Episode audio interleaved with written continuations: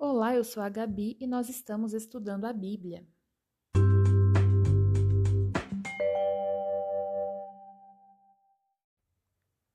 Hoje eu venho então com uma dica de livro que se chama Como Jesus Tratava as Pessoas de Morris Venden.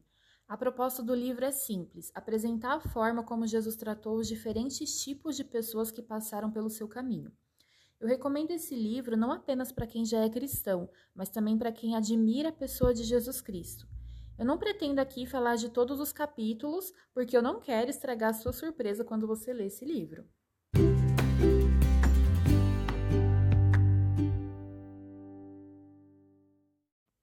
O livro já abre com o primeiro capítulo que fala sobre como Jesus tratou os cambistas do templo. Essa é aquela história de quando Jesus derruba tudo que estava vendendo no templo, repreendendo aqueles cambistas.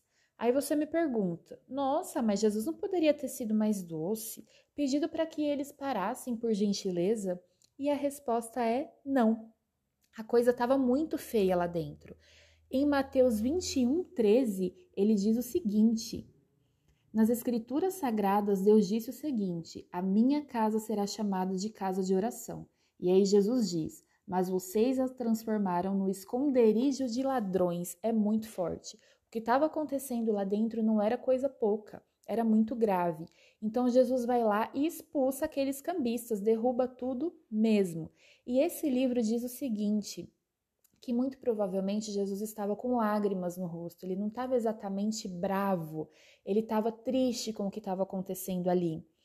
Pode ser que pareça que Jesus simplesmente limpou o templo para expulsar aqueles caras de lá, mas não, ele limpou o templo para acomodar os pobres, os doentes, os temerosos, os cegos e os desencorajados.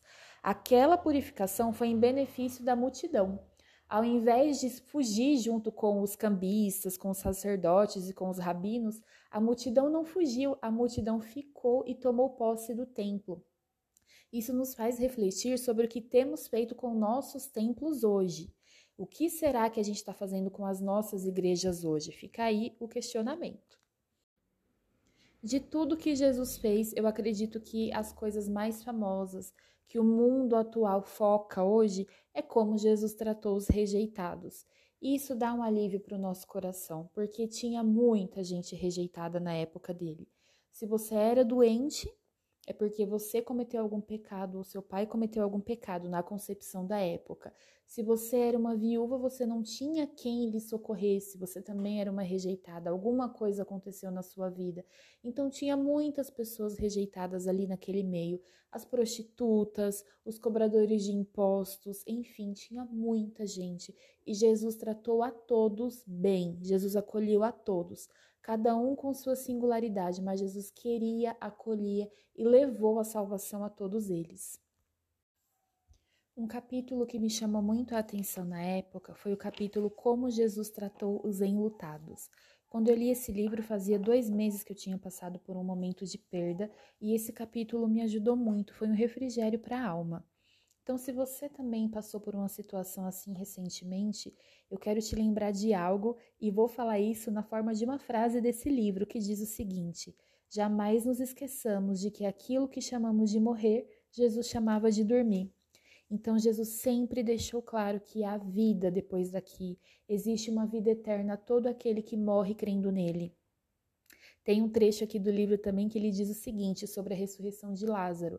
Só para refrescar a sua memória, né? Lázaro era um amigo de Jesus que morre e Jesus volta alguns dias depois da morte de Lázaro e lá ele chega no cemitério, né?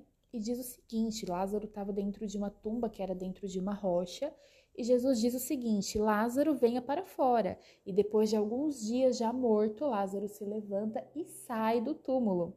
Uma frase aqui do livro que diz é muito legal, diz o seguinte: Alguns têm dito que se ele não tivesse mencionado especialmente Lázaro, todo o cemitério teria ressuscitado. Talvez seja verdade. Claro que é uma especulação, mas provavelmente porque o poder de Jesus para ressuscitar é muito grande e é o mesmo. Anos depois a gente sabe que Lázaro morreu. Ele não está por aí, andando por aí, ele ressuscitou naquela época, mas depois ele acabou morrendo. E, mas isso significa, Jesus mostrou, foi um prenúncio do que vai acontecer quando ele voltar. Todos nós que cremos nele, quando morrermos, seremos ressuscitados. Um capítulo que me chamou muito a atenção foi como Jesus tratou os pecadores conscientes, pessoas que sabem que estão pecando e que sabem que estão erradas, porém que vão até Jesus pedindo perdão por esses pecados cometidos. Eu vou ler dois trechos desse livro. O primeiro diz o seguinte: E se todo tipo de pecado for perdoado, então isso teria que incluir pecado consciente, pecado persistente, pecado habitual. Isso incluiria perdão dos piores pecados, tais como orgulho, bem como outros pecados, tais como assassinato e adultério, e tudo o que você queira mencionar. Um outro ponto desse livro, um outro trecho, diz o seguinte: Mas, embora seja possível ter ao mesmo tempo um relacionamento com Deus e pecados conscientes, mais cedo ou mais tarde um dos dois deixará de ocorrer. Ou seja, você está pecando e você sabe disso mais cedo ou mais tarde, ou você vai continuar no seu pecado, ou você vai continuar no, no seu relacionamento com Jesus. Os dois, por um tempo, podem andar juntos, mas você vai ter que tomar uma decisão. E eu peço ao Espírito Santo que você tome a decisão de seguir o caminho de Jesus e largar o seu pecado. E o que nos dá esperança é que Jesus sabe como é difícil. Ele sabe, mas ele está de braços abertos para você pedir perdão e voltar o que é interessante é que Jesus diz: Vinde a mim, vinde a mim os pecadores também. Isso inclui quem sabe que está pecando, quem aparentemente está no caminho, mas a gente sabe que não está.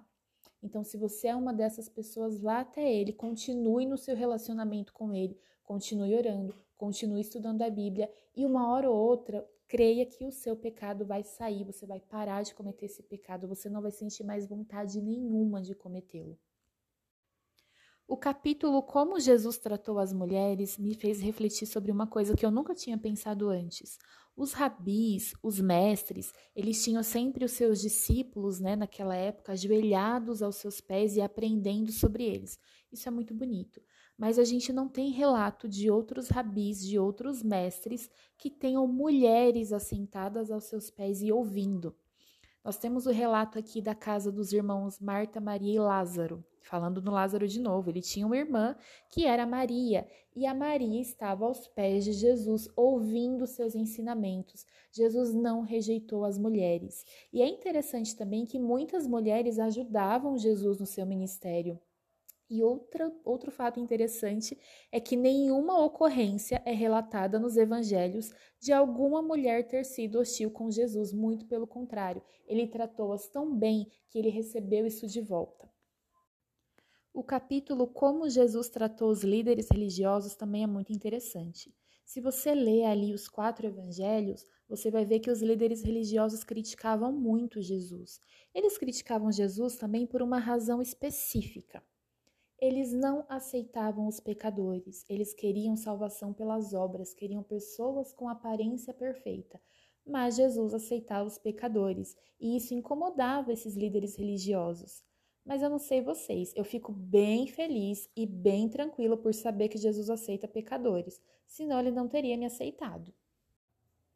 E nós sabemos que esses líderes religiosos tramaram também a morte de Jesus. Porém, eu vou trazer uma frase desse livro que me chama muito a atenção. Jesus podia ter salvado a si mesmo, mas essa não era a razão por que ele veio. Ele veio para salvar os outros, inclusive você e eu, e enquanto fazia isso, não podia salvar a si mesmo também.